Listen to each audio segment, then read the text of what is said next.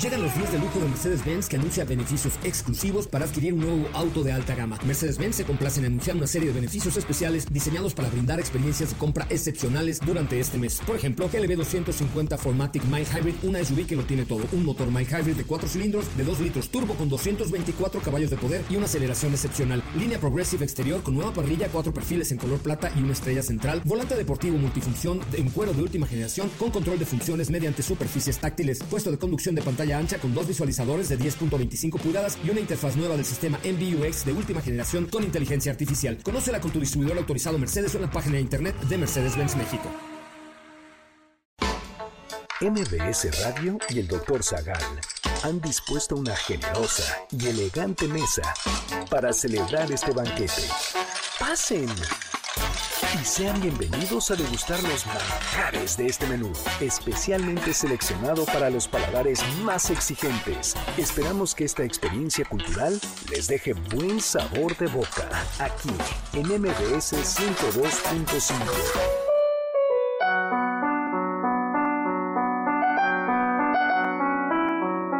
¿Por qué el ajo ahuyenta a los vampiros? ¿El ajo escasea en la comida inglesa? ¿En dónde se encuentra el país de nunca jamás? ¿Quién fue Tutankamón? ¿Cuál es la maldición de su tumba? ¿Por qué la humanidad se emborracha?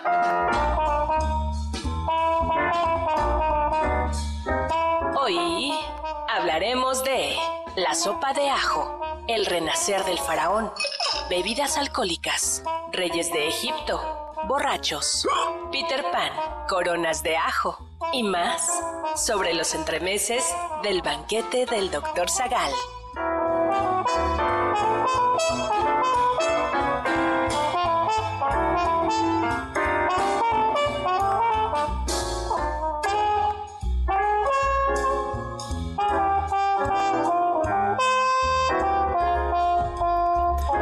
Esta noche sazonaremos los entremeses con el delicioso y temible ajo.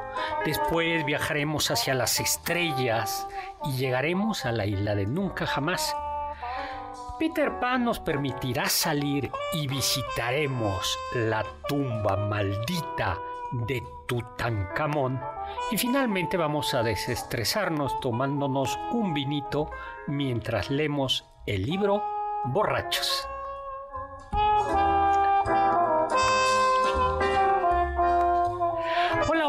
Hola, hola, amigos y amigas, ¿qué tal? ¿Cómo están? Soy Héctor Zagal y estoy feliz, encantado de estar con todos ustedes en este miércoles 16 de enero, si es 16 de enero, tras 17. 17 de enero, 17 de transmitiendo desde la Ciudad de México, Tenochtitlan, Colonia, Anzures, para todo el mundo mundial y por supuesto ya también para toda la Vía Láctea, acompañado de nuestra elegante y distinguida licenciada Carla Aguilar. ¿Qué tal, doctor? Muy buenas noches. Y por supuesto nos acompaña como todos los miércoles en la noche, triste, ojeroso, melancólico, quien el soldado caído del, ram- del amor, Del ramo. del Hola, doctor, ¿cómo está? Oscar Sakaguchi, Pues sí, vengo cansado, pero no por, por amor. ¿no? No, caminé mucho. Caminaste mucho. Dos cuadras de insurgentes y, y ahorita ya me duelen los pies. ¿Quién sé por qué? ¿Cuántas cuadras? Dos. O sea, Es que un banco estaba cerrado, entonces tuve que ir al otro. o sea, dos cuadras, amigos y amigas, escuchen al Eh, No, por eso decía en el programa pasado que... Ya estás viejo. 721 kilómetros del puente colgante, no, ya. No, no eran kilómetros. Si no eran kilómetros, Eran metros, metros. Oigan, una precisión. Cuando dijimos que vamos a leer el libro Borrachos, el libro se llama Borrachos. Sí, no estamos diciendo que No vamos, a vamos llegar borrachos al a leer último el bloque. No, Ah, ya estaba apurando el trago. solo hay café. Sí. Bueno, pues como siempre, a ver, vamos a ver. Hay que mandar saludos, doctor, a todos los que nos están viendo por Facebook Live a través de la página de Facebook Doctor Zagal. ¡Saludos!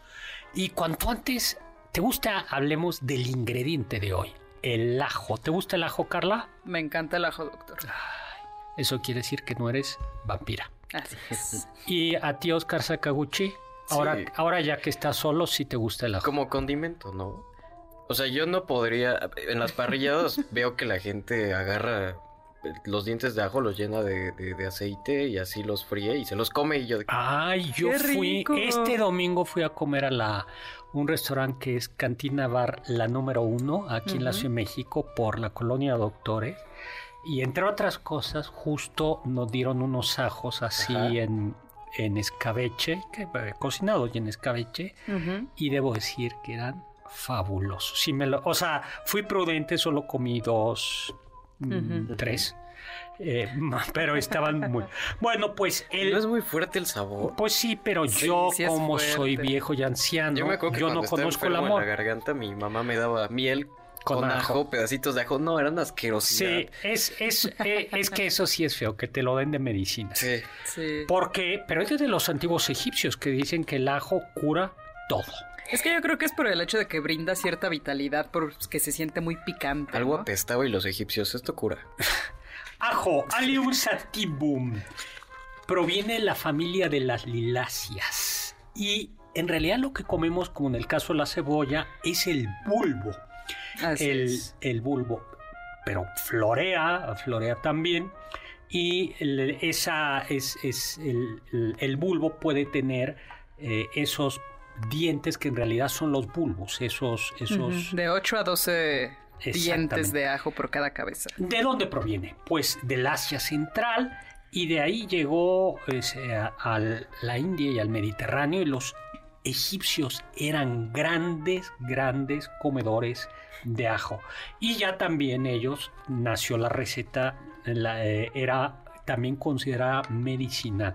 Parece que los constructores de las pirámides comían, bebían cerveza, cebolla Y unos ajo. ajitos en la mañana. Sí, para comenzar a mí me parece un poco, un poco Muy fuerte, ¿sí? ¿no? Se dice que los faraones egipcios a los esclavos les daban ajos, especialmente para mantenerlos sanos y fuertes y poder seguir explotándolos. ¿no? Bueno, las cebollas también, ¿no? Y cebollas también. Sí. Y ya desde los egipcios se decía que aceptaba, a- a- a- ay, alejaba a los espíritus malignos, ¿no? Y yo creo que tiene que ver con el carácter, el aroma tan fuerte y tan intenso que, pues que sí, que aleja. Bueno, es que No, y que además es tan poderoso que puede abarcar una habitación entera, ¿no? Exactamente. O sea, nada más los apenas si los tocas y tu dedo huele a ajo todo el día. Sí. Luego, parece que los atletas griegos los consumían como especie de, ¿cómo se llama? No hay, no es anabólico, sino esto, bueno, para doparse. Ajá. Doparse. Yo creo que era porque iban a luchar eh, y entonces para ganar Para echarle el aliento al otro. en el pa- en el pancracio que se valía todo, No les bastaba andar desnudos. pues No, ahí pues va. a los griegos la desnudez no los alejaba, los alentaba Los más bien. alentaba. En Roma se consumía también y los romanos esparcieron o difundieron el uso del ajo no solo en el Mediterráneo, sino incluso en el norte de Europa. La famosa escuela de Salerno, la de Trótula, ya también lo vuelve a recomendar como medicina. La Ay, lo que sí es cierto es, por ejemplo, cuando les pica un mosquito, ¿no se echan así un diente de ajo? No. ¿Sirve para eso? Sí, Sí. te baja la inflamación y te quita la comezón. Ay, mira, Eso nos- es real, totalmente real. verídico. Porque decían también los antiguos egipcios que servía para que... Ah, como antiséptico, Exactamente. ¿no? Ay, sí, mira, justo aquí en, en el Facebook nos pone Laura Castillo que los ajos espantan a los mosquitos. Ah, pues ahí está. No solo sirven. Ay, ya está Juan Manuel. Los verdaderos vampiros de la naturaleza. O sea, si funciona contra los mosquitos, ¿por ¿Por qué no no con funcionaría los contra los vampiros? Wow. Pero no a todos los personajes de la historia les han gustado los ajos. Isabel la Católica prohibió en la corte de Castilla que se sirviera el, ca- el ajo y el rey eh, anterior el rey Alfonso el rey Al- eh, Alfonso de Castilla en el siglo XIII dijo si un cortesano llega y se me acerca oliendo a ajo desterrado un mes de la corte No, bueno. y el mismo Quijote le dice a, don, a Sancho, no comas ajo ni cebollas, porque no saquen por el honor tu villanería. Está muy chistosa esa parte, creo que es el capítulo 40 y algo de la segunda parte. Porque justo ahí va Don Quijote con Sancho y este le está dando varios consejos. Entonces le dice, primero no te dejes las uñas largas porque qué asco. Luego Bien, no seas flojo. Bien. Y luego no comas ajos ni cebollas porque resalta tu villanería. ¿no? Que también tiene un insulto que dice, villano come ajos. Claro, es, es que era de pobres. Ah, Era de pobres. con razón le gustaba a la reina. Era, era, de, era de pobres. Aunque luego, ¿por qué? Porque es algo que da sazón. Eh, pensemos en los platos. O sea, que no es sustancioso, No, más bien pero es como Quijote condimento. es Sí, como no, fuera- no, es que es un, son platos, o sea, los pobres en esa época, bueno, y también ahora, son- lo que comen es comida muy sencilla, con carbohidratos, pan, y lo que hay que hacer es darle sabor, ¿no? Y el, y, y el ajo es una manera, el ajo es algo que le da sabor a casi cualquier cosa. Pero Don Quijote no era muy rico, que digamos, ¿no? No, No, pues, pero no, eh, Me era, acuerdo que en una parte del libro que leímos En el de, inicio. de- ay, ¿cómo Viene se lo que come. de Bernardo Bernardo el, el de Monterrey Bernardo ayúdenme ¿Qué? de Alfonso Reyes. perdón Alfonso Hijo de, hijo de Bernardo. sí de Alfonso Reyes dice que eh, él comía carne de vaca pero también creo que carne de cordero porque el- La carne o sea otra- michi micha porque no le alcanzaba Sí, la de carnero era la cara. No, y lo que y lo que vemos que come en, al inicio en, rela- eh, en realidad es una comida de pobre. No, los viernes no come pescado porque el pescado es caro, pero come me parece que huevos y el domingo lo que come es leguminosas. Digo, no leguminosas, es un palomino. Y pensemos en el gran platillo, uno lo- la sopa castellana o sopa de ajo, que es exquisita, pero sí, en efecto, solo si están solteros, como yo, eh, pueden pedirla. No, que si es- sienten que Drácula anda cerca. anda cerca. Y entonces es, el pan de ajo les gusta Todo lo que lleve ajo es delicioso. sí, sí El pan de ajo, pero delicioso. que, eh, pero me gusta más sobrio, no el tan mantequilloso como que le ponen Sí. queso. y-. Pero a ver, la sopa de ajo es un plato más de cuaresma en España, que es no lleva carne, es un caldo, eh, lleva pimentón que le da sabor y color y luego que es pimienta es eh, pimiento morrón molido seco y molido y luego lleva ajo, mucho, mucho ajo, aceite de oliva y algo esencial que es pan duro, pero duro, duro, duro. Hogazas, lo mejor es ponerle simplemente la corteza eh, y, eh, y se pone Encima del Encima. caldo. Y eso le da sabor. Y si tienes dinero, le pones huevos, un huevo escalfado. Un Ay, huevo, qué rico. Este, y la verdad es que es muy, muy bueno, ¿no? A la reina Camila tampoco le gusta el ajo. no bueno Entonces, a nadie en, no, en esa casa No, en, en Inglaterra, ah, y alguien lo dijo por ahí, dijo, es que aquí la familia real tenemos una agenda tan apretada, pues que no podemos llegar oliendo ajo. Fue, fue la. Bueno, No, y es que ni lavándote ¿no? los dientes. Doctor Carlos Gabriel de la Ciudad de México nos dice algo muy interesante y muy cierto además, que no nada más del ajo, nos recuerda que durante la peste bubónica se utilizó el ajo como muchas otras Claro. cosas olorosas para espantar el olor a muerto, pero no solo eso, o sea, es porque en realidad pensaban que las enfermedades se transmitían a través de los miasmas o esta suerte como de sustancia maloliente. Claro, y por ejemplo, es probable que los enterradores, para neutralizar los las pestes de los cuerpos putrefactos, utilizaran Collares. de- collares de ajo. Y de ahí se convirtió el ajo en esta coronita de ajo que sirve para alejar los vampiros. Pongan- Claro. Si ustedes tienen miedo Y es así como también se relaciona el temor a los vampiros con el temor a las enfermedades que azotaban a Europa. Saludos a Chava Láser que nos esté escuchando y que claro que le da, le gusta mucho el ajo.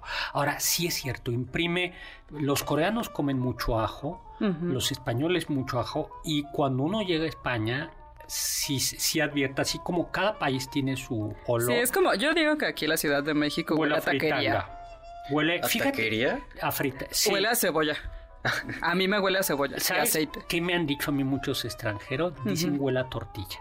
Es. Ya lo hemos platicado, nixtamal. Sí, el tor- nixtamal, Una sí. tortilla te deja una buena tortilla, no la que nos dan a veces.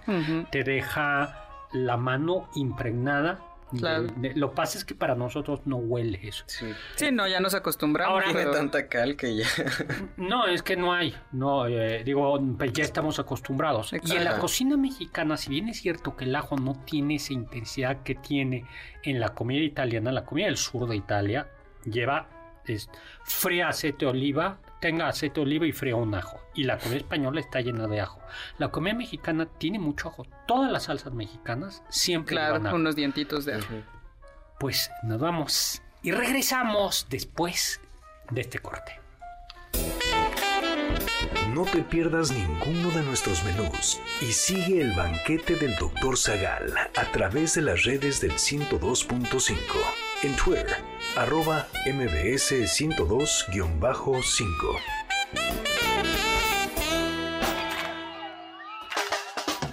¿Faltaste alguno de nuestros banquetes? ¿Quieres volver a degustar algún platillo? Escucha el podcast en mbsnoticias.com. MBS 102.5. Estás escuchando el banquete del Dr. Zagal. ¿Quieres felicitar al chef por tan exquisito banquete? Llámale al 55 51 66 1025 en MBS 102.5.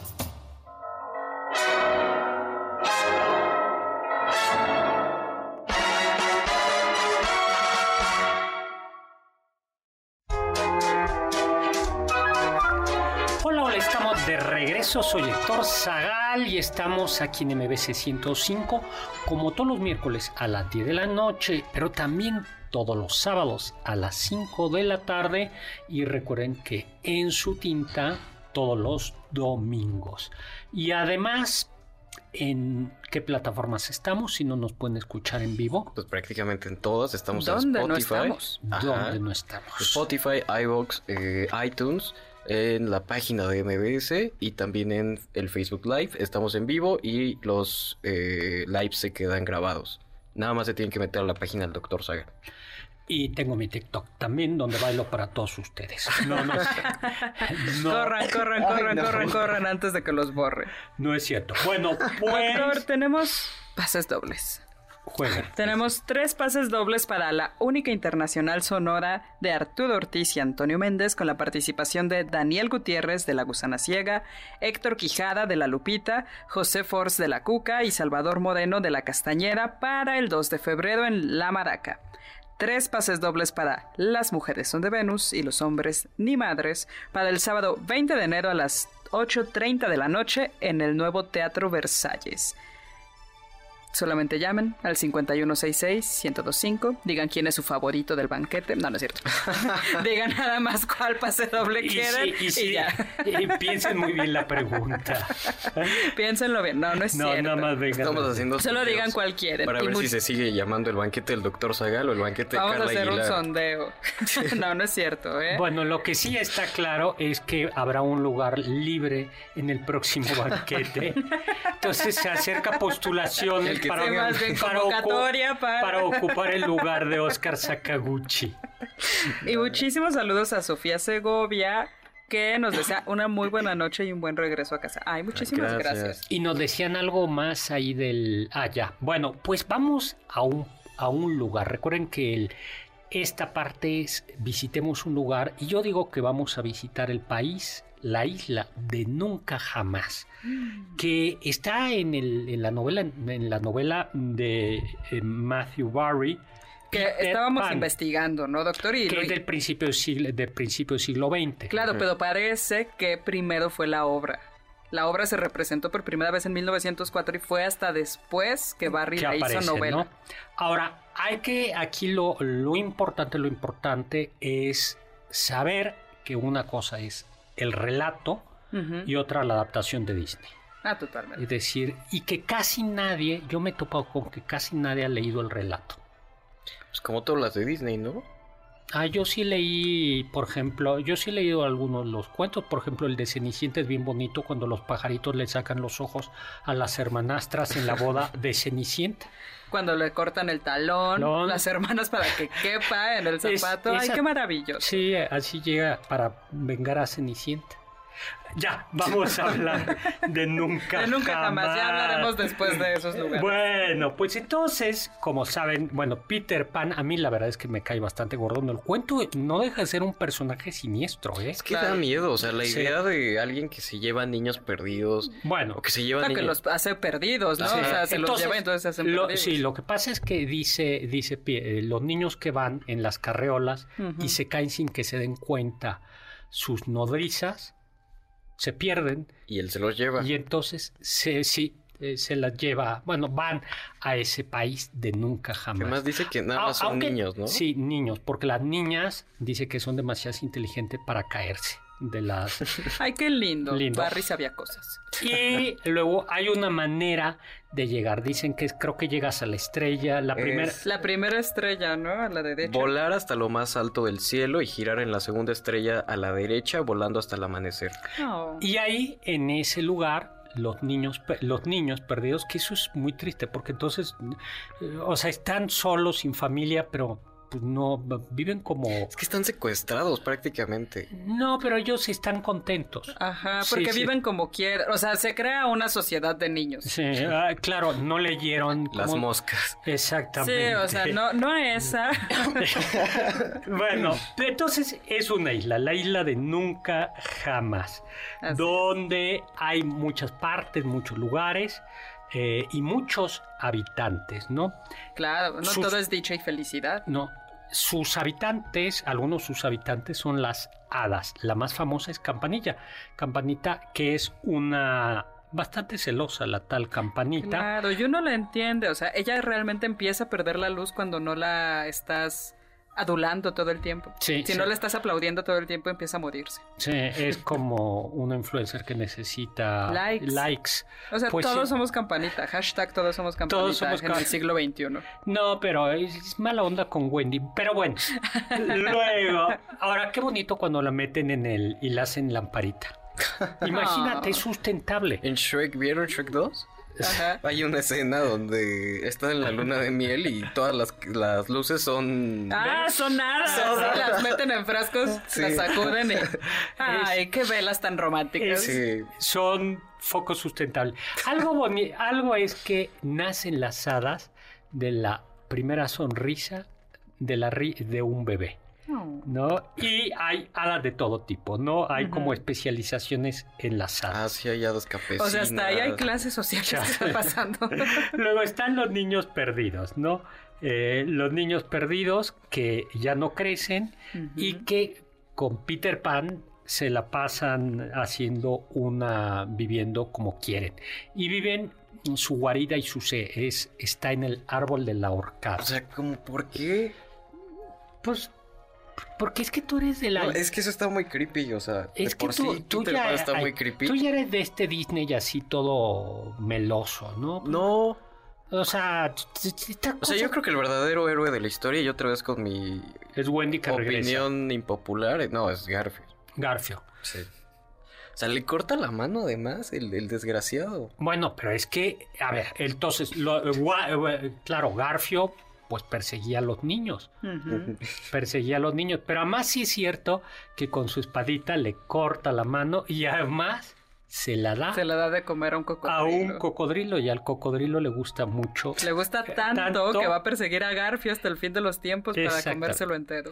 Bueno, entonces tenemos en el país de nunca jamás tenemos también el árbol del ahorcado. Y como Garfio persigue a los niños, el árbol del ahorcado, la guarida está llena de trampas, de Y de lugares secretas. especiales desde donde pueden ellos defenderlo. Exactamente.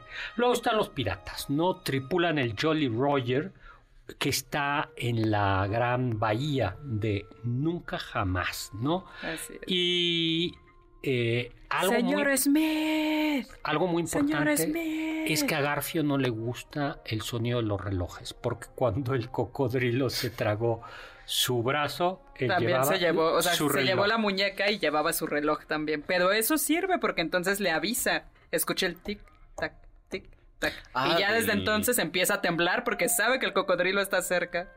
Wow. Ahora dice, si tiene espada, pues ya podría hacerle algo al cocodrilo.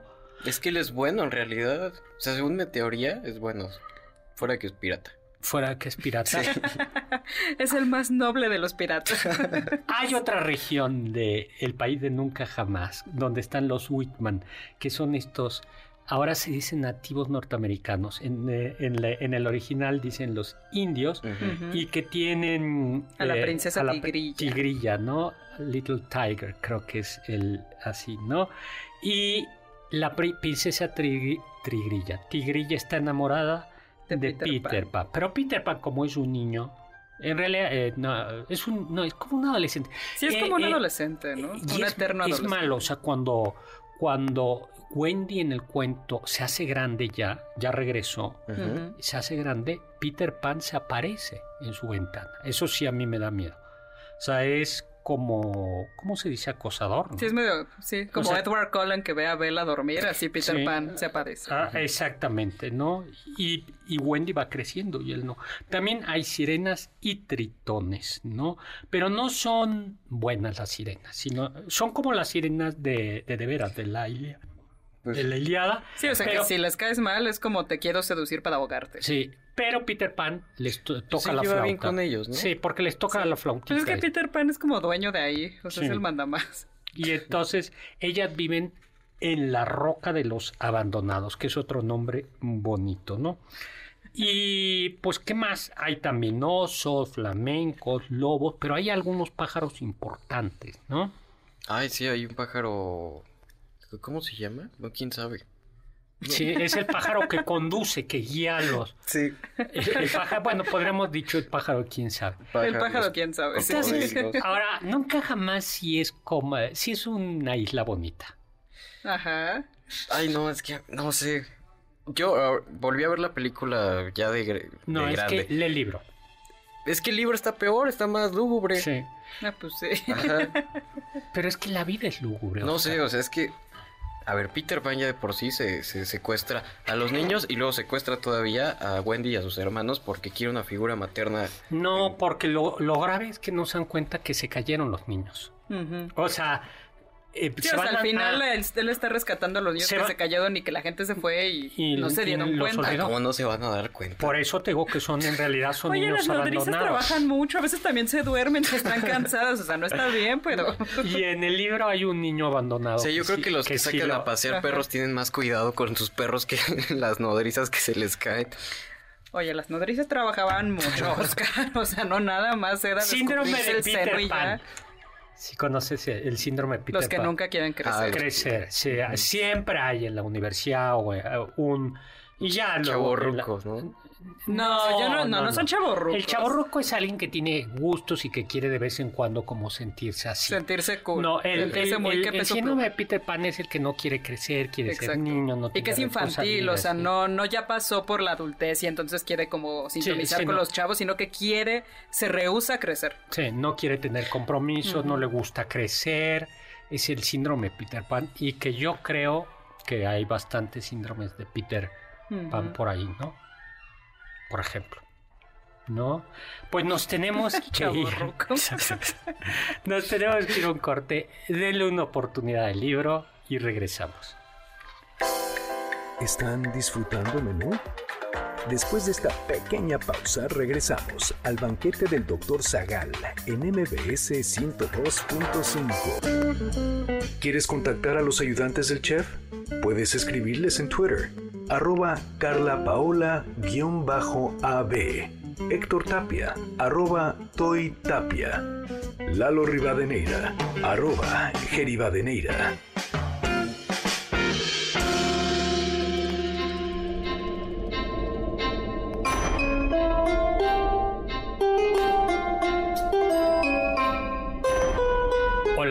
Estamos de regreso ya del país de nunca jamás. Yo soy Héctor Zagal y tenemos a Carla Aguilar y a Peter Pan Sakaguchi. ¿Qué prefieres, eso o chaborruco? Entonces está, Chavorruco, yo creo. está- ya regresamos. eh, no le gustó el, el- el país de nunca jamás y estamos en las arenas de Egipto. Vamos a entrevistar a Tutankamón, pero les debo decir que Tutankamón es un personaje un poco aburrido. Es decir, que lo más interesante, Lo más de- interesante es que lo Eh, modificaron. Exactamente.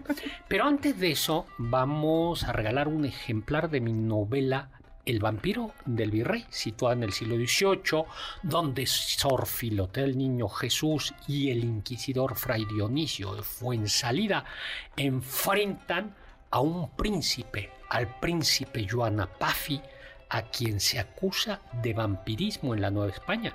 Y en efecto, a Joana Paffi, que llega a Veracruz de Transilvania, no le gusta el ajo. Y el sol, Rarísimo. rarísimo. Sí. Y se la vamos a dar a quien nos diga si les gusta el, eh, eh, si les gusta el ajo. No. Al primero, simplemente. Al primero que llame al 5166-1025 y Y nos que diga, diga. ¿me gusta el ajo o no Ay, me gusta perdón. el ajo? O sea, todo distraído. No, no, no, ¿dónde es que andas? Bueno. agarraba el Facebook Live, pero ya. Bueno, entonces se la vamos a dar al vampiro el virrey, publicada por Planeta, ¿no? Tutankamón es uno de los faraones egipcios más conocidos de todos los tiempos. Aunque su reinado fue corto, murió, no se sabe bien. Parece Al- que fue, o sea, nació cerca del 1342 antes de Cristo y murió cerca del 1325 antes de Cristo y su gobierno se sitúa entre el 1334 y el 1325 antes de Cristo. Yo esa fecha, como dice, no te la vengo manejando bien. ¿Usted dónde andaba? Estaba en? Mesopotamia. Estaba en Nínive. Entonces, cuando regresé a Egipto, Ajá. pues ya se había muerto Tutankamón. Ah, bueno. Tutankamón. Y ya, eh, y luego lo peor es que yo tenía, eh, sabía dónde quedaba la tumba, pero lo apunté y lo perdí. ¿Se le olvidó? Se me olvidó. O- Oye, pues uno Los tiene- papiros son difíciles de conservar. Si, si hubiera tenido un celular, lo hubiera podido encontrar. Bueno, no se sabe en realidad de qué murió. murió. Parece que unos dicen pudo haber sido malaria, algunos dijeron que fue envenenado. No, es probable, eh, sí tenía, le faltaban algunos huesos, tenía un pro- eh, pero no se sabe, le faltaba el esternón y alguna costilla. Ay, Y eso podría ser a lo mejor un mal... mm, congénito. No, Ah. una momificación mal hecha. Ah. ya. Entonces tampoco se sabe porque alguien dijo un accidente, no, pero el esternón no te falla, una costilla sí podría ser. Eh, en todo caso, sí se sabe que murió imprevistamente Ajá. Porque esa no era la tumba que le tocaba. De hecho, es una tumba relativamente modesta. El padre de Tutankamón fue Akenatón, el faraón hereje que intentó promover un culto monoteísta en el Egipto politeísta, el culto a Atón, el dios del sol, de los rayos solares. Pero Atón, el, el Akenatón fue, bueno, cuando dejó de ser faraón, se borró su memoria, eh, se borró su memoria porque lo- los sacerdotes que habían sido desplazados dijeron, no, no nos quitas la chamba, y pusieron a Tut, al, al, al príncipe Tut, A su hijo, ¿no? exactamente, que incorporó a su nombre el nombre de Amón, que era el dios competencia de Atón, Ah. para decir, ya regresamos. Soy la al- imagen viviente de este dios. Sí, del bueno, del Ah, anterior. a Tony Amon. Sí, por eso Con Tutankamón. razón, se me hacía raro. Sí, bueno, y se casó, tuvo dos hijos probablemente que nacieron. ¿Cómo sabemos que dos hijos que nacieron muertos? Porque estaban momificados en la... En la tumba. En En la la tumba tumba. de Tutankamón. Sí, eh, eh, además creo que eran fetos, ¿no? Eran fetos. Eran, de era- ¿eran dos niños o dos niños? dos niñas, pero ¿sí se podía saber? Siendo fetos. Sí. Sí. Órale. Eh, Sí se sabe. No, pues es que yo no sé, por eso pregunto. A ver si ya hoy, porque a partir de cuántos meses, pues, de cuántos días, eh, semanas, ya puedes saber si es, Si si es niño niña. varoncita, varoncito o, o mujercita, como se decían así. Bien, eh, sí, con, por, por supuesto, por supuesto. Bueno. Depende de que también hecha está, eh, haya estado también la La momificación. claro. Luego, luego, el reinado fueron nueve años, poco conocido, y segura fue, llegó muy niño, de nueve años al, al trono, y entonces quienes mandaron eran los sacerdotes de Amón. suele suceder. De Amón, ¿no? Eh, Pero una de las ventajas de estar borrado, de no ser tan importante, es que su tumba se perdió y no fue saqueada. Porque todas las grandes tumbas de los faraones fueron saqueadas y desde la antigüedad. O sea, no, no fueron saqueadas recientemente, sino fueron saqueadas muy ya en la antigüedad, ya incluso en época del antiguo Egipto, ya había saqueo de tumbas y entre otros motivos por la cantidad de joyas de oro que había allí. En 1922 Howard Carter descubrió la tumba de, de Tutankamón intacta y como ya comenzaba el nacionalismo egipcio, los ingleses no se pudieron llevar nada de la tumba de Tutankamón y por eso... Qué bueno, pues ya bastante, ¿no? A ver, ¿como qué tesoros había? Por ejemplo, un trono recubierto de oro, eso, Carter lo dice así, un trono recubierto de oro de arriba abajo y ricamente adornado con vidrios y piedras incrustadas.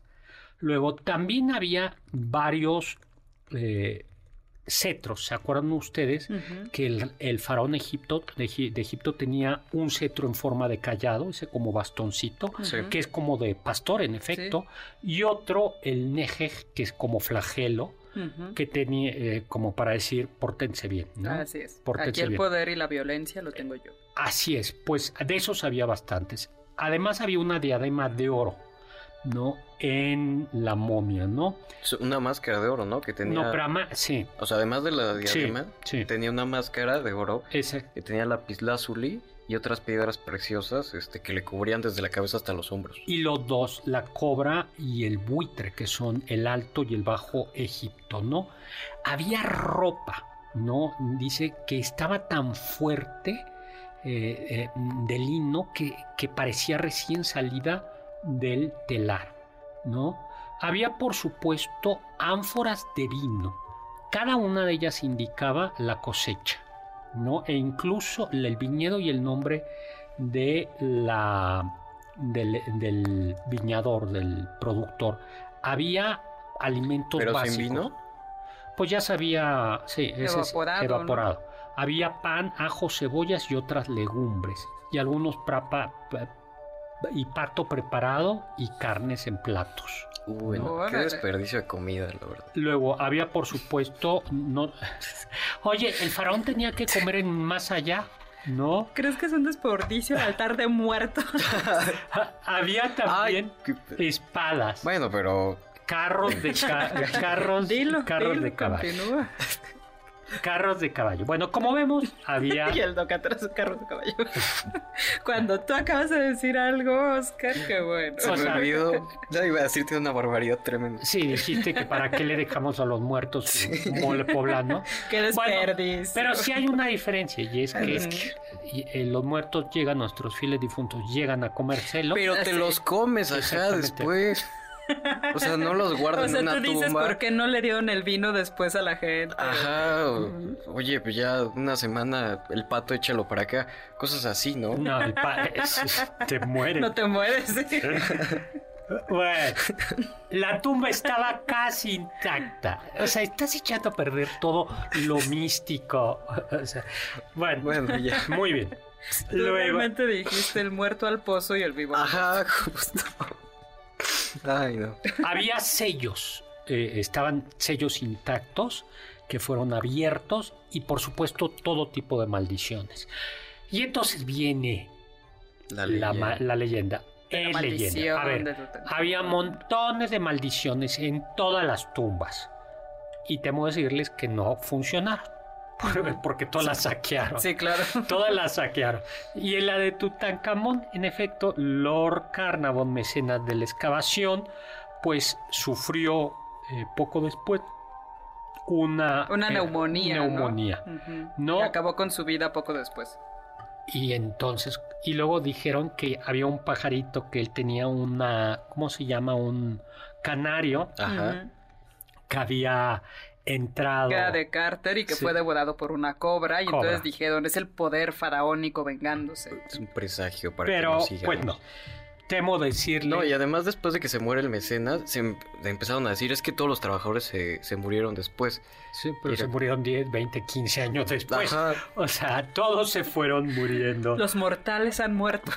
oh, qué sorpresa. Una malicia. Entonces, para hacer maldición fue muy, muy, ¿cómo se Pues muy dice? poco eficaz. ¿no? Sí, muy, muy poco eficaz. Y eh, esa teoría de que si había hongos venenosos, no, no había hongos venenosos porque sí se No, porque la momificación justo pretendía y estaba hecha para ser antiséptica, para evitar el crecimiento de microorganismos, no porque supieran que existían microorganismos, pero la miel, por ejemplo, evita que crezcan cosas. Sí, También decían que, o sea, los propios egipcios ponían ahí no. eh, Hicieron- no sé cuántas cosas. Revisaron, Ajá. revisaron. ¿no? Dices, oye, Ajá. si no todos se hubieran muerto de lo mismo, ¿no? Sí, revisaron y no. Si usted ven, entonces, pues tememos quitar eso de que la maldición de la momia no existe. Despreocúpense si quieren Las únicas momias que sí son peligrosas son las de Guanajuato. Pero ya las venció por- el santo. Pero en efecto, es, el santo las venció. Pero eran las únicas momias. A las que podíamos temer. Y las de San Ángel, que también resucitaron, pero ahí fue Mil Máscaras, si mal no recuerdo, el que las venció también. Entonces, no, sí, yo sí quisiera ir a Egipto para ver el, el para ver a la el, ¿El museo, tesoro? o- Ah. el tesoro, el, el tesoro de Tutankamón. Y ya platicamos. Si nos están escuchando en Egipto, contáctenos, invítennos, nosotros llegamos. Y todo esto, vayan a la exposición de Tutankamón y les Así tenemos luego una sorpresa. Se las vamos a decir, Ay, después, sí. a ver si el sábado ya se las decimos, ¿no? Nos tenemos que ir a un corte, ya no le damos la receta cómo hacer una no, una, una novia. No, una, esa, se la voy, esa se la voy a pasar a, a Oscar, una momia, porque ya la tenemos y esa más viene en mi libro y de Pablo Alarcón, El Gabinete de Curiosidades del Doctor Zagal. Ahora vamos a hablar de un libro muy divertido. En contacto con nosotros en nuestra página de Facebook, Doctor Zagal. Ya volvemos a este banquete después de un ligero entremés comercial. ¿Listos para el siguiente platillo? Quédate con nosotros. Aún hay mucho por picar y la promesa sabrosa, el postre. Llegó borracho el borracho pidiendo cinco tequilas y le dijo el cantinero se acabaron las bebidas si quieres Pues se acabaron las bebidas. No, vamos a... No me dejaron ni sacar la botella. La- o en este banquete, aquí adentro solo tomamos café, afuera sí tomamos otras cosas. Les comenzamos con eso porque nuestros amigos de Planeta nos mandaron, ya lo platicamos en TikTok, un libro que me gustó mucho eh, en el sello Crítica de Edward Slingerland, eh, que se llama Borrachos. Cómo bebemos, cómo bebimos, bailamos y tropezamos en nuestro camino hacia la civilización. Es un libro es un ensayo de alta es un ensayo, es un ensayo, o sea, es un libro científico, es un, es un libro científico y eh, disclaimer, lo que eh, voy a exponer es lo que dice el libro, no quiere decir que yo esté enteramente de acuerdo con lo que dice el libro y tampoco No estoy de acuerdo con el experto. no, yo- ya vamos a ver. Y enteramente. Ok. Además uno puede mantener su distancia, ¿no? Cuando conoce. Siempre, y además siempre. esto no es un el- elogio del embriaguez, que Sí. quede claro. No, ese es el punto. Bueno, ¿quién es eh, Slingerland? Es filósofo, eh, está, eh, estudió en Princeton, en Stanford, en Berkeley, es sinólogo. ¿Tú sabes qué es sinólogo? Sí. ¿Qué? Alguien que estudia China. Sí, y esto se nota. ¿Y de dónde viene? ¿Por qué Oh. sinólogo? Porque viene del griego Sina, que significaba China. Y de hecho está lleno de referencias a China este libro. Bueno, les voy a platicar un poco. Entonces la historia, lo que, lo, que este se pregunta, lo que él se pregunta es, ¿por qué el Homo sapiens, dice, por qué este primate bebe? Eh, ¿Por qué bebemos? Entonces él dice aquí, ¿qué es lo que pasa con la bebida? Dice, en la bebida, en, en el alcohol, hay, eh, él dice, hay en, la vida humana, en la, la naturaleza premia cuando alguien cumple, por así decirlo, con su deber, con placer. Es un poco, es una idea de la psicología. Exactamente. Pero nosotros encontramos la forma de no, o sea, de obtener el premio sin obtener lo que supuestamente no es, es, Entonces dice, eso se llama, entonces, por ejemplo, el, el, el caso, el, caso es, eh, el caso es las relaciones sexuales están premiadas por la naturaleza con un placer. Pero el ser humano es capaz de saltarse eso de tener hijos y transmitir los genes eh, porque claro, es la, naturaleza es, hay que perpetuar y mantenerlos, transmitir los genes, sino qué animal transmitiría sus genes si no hubiera un placer. Parece, ese es, y entonces así está la pornografía o los anticonceptivos. Ese es, eso es lo que él llama el pirateo, ¿no? Porque pirateas el, el, placer. Y el otro dice es el, por resaca. ¿Qué quiere decir resaca o, borrachera? Dice, cuando el ser humano busca algo en la naturaleza y lo ha estado buscando porque lo necesita, y, aunque ya esté hoy por hoy disponible, lo sigues, es como instintivo. Que es el caso del azúcar y la grasa. Exactamente, los Twinkies, él pone el ejemplo de los Twinkies. ¿Por qué la gente come Twinkies y bebe bebidas con tanto? Dice, porque llevamos miles de años muriéndonos de hambre. Entonces el, hombre de las cavernas del neolítico, del paleolítico, está, se necesitaba grasa, azúcar, y entonces cuando veía algo, ahora es cuando. Ah, atracón. Atracón. Pero eso nos quedó, es como el, es lo que dice la, resaca. Eh, y dice, ese es, el, ese es el punto, ¿no? Ahora dice, ¿Qué es, eh, qué pasa con el, alcohol? Dice, el, el, alcohol lo que genera es placer y este, lo que genera, es, lo que genera es, es, placer. ¿Y por qué buscamos ese placer? O sea, ¿por qué pirateamos ese, ese, ese placer? Y entonces dice, hay que ver de entrada, la primera pregunta es, ¿por qué nos intoxicamos? Y él dice, hay en realidad como dos tipos de drogas, las que se llaman transparentes, que es por ejemplo el café. Y es una droga que lo que hace, de hecho nosotros cuántos cafés llevamos, estamos, si estamos así con las manos temblando, es porque en este banquete ya llevamos como seis tazas de café. El café, por ejemplo, lo que hace es estimula una función. Nos hace estar alertas, nos hace despertar. y eso es un tipo de droga, pero lo que hace es estimular una función natural. Pero el alcohol, no, el alcohol genera un placer sin que te hayas portado bien, por así decirlo. Sin, sin así decirlo. Ahora dice, ¿por qué seguimos bebiendo? Y esto dice, esto tiene que ser respondido por la ciencia y por la historia. ¿no? Desde el punto de vista de la ciencia, dice, si el alcohol fuese completamente malo, un error de evolución, la, eh, dice, la naturaleza ya lo hubiera corregido. Es que la naturaleza tarda mucho porque está muy documentado, es impresionante la documentación, dice, ya en el neolítico hay producción de alcohol. Incluso hay algunos que eh, algunos historiadores... bueno, no sé si lo menciona, pero la hidromiel, por ejemplo, probablemente fue el primer alcohol. Se cae un panal, llueve y se empieza a fermentar la miel. Él llega a decir que hay historiadores, él no está del todo de acuerdo, pero dice que llegan a pensar que la agricultura surgió para producir alcohol. Ok. O sea, que ya Sí, pero, pero estamos hablando del neolítico. Entonces dice, llevamos miles de años. Y si esto fuera algo completamente destructivo, es decir, que no, que no generara un bien a la especie, a la especie ya hubiéramos evolucionado. Y dice, es que no, es que la evolución tarda. Él dice, eso no es del todo exacto. y sería venenoso, ¿no? Eh, exacto. Él pone tres ejemplos. Dice, los tibetanos, la gente que vive en el Tíbet, se alcanza a adaptar a las alturas. Bueno, los chilangos vivimos a los dos. Ahí estamos, podemos vivir. La contaminación con la que vivimos. Y, luego dice, por ejemplo, algunos pueblos de, la, del Pacífico pueden bucean y resisten más debajo del agua. Mm, lo mismo con los ojos, no les, no les hace tanto daño la sal. Exactamente, ¿no? Y los pastores, pastores de las estepas, pudieron beber leche siendo adultos. ¿no? Claro. Ah, en realidad, Sí. eh, dice, eso es una adaptación y más que eso es una adaptación.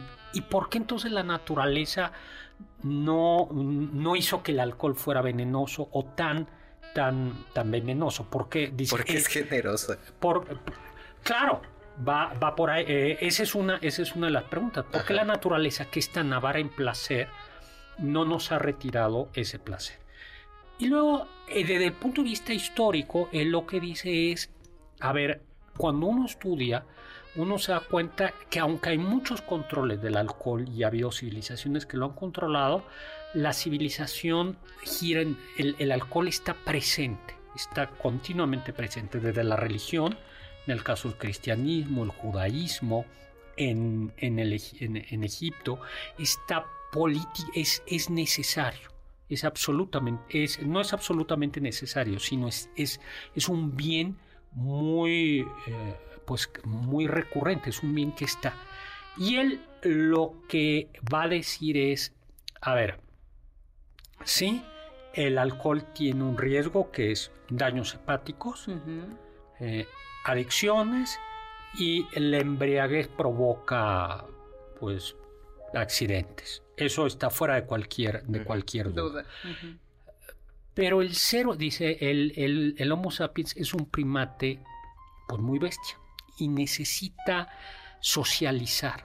Y, para, y para ciertos rasgos de socialización, para poder interactuar, por ejemplo, a ver si a lo mejor eso es lo que le falta a Oscar Sakaguchi para conseguir novia, eh, necesita... Un trago. Sí, dice, el alcohol lo que facilita es la socialización. ¿No? Es peligroso, sí, El lubricante social. pero, lubricante pero, permite, en efecto, permite una socialización porque desinhibe, porque permite... eh, No, es un depresor, es un neurodepresor, Sí. entonces por lo mismo te relaja. exactamente. Y eso es, eh, a ver, no es absolutamente necesario, pero es algo que evolutivamente ha, ha funcionado para las civilizaciones. Esa es, esa es la, la tesis.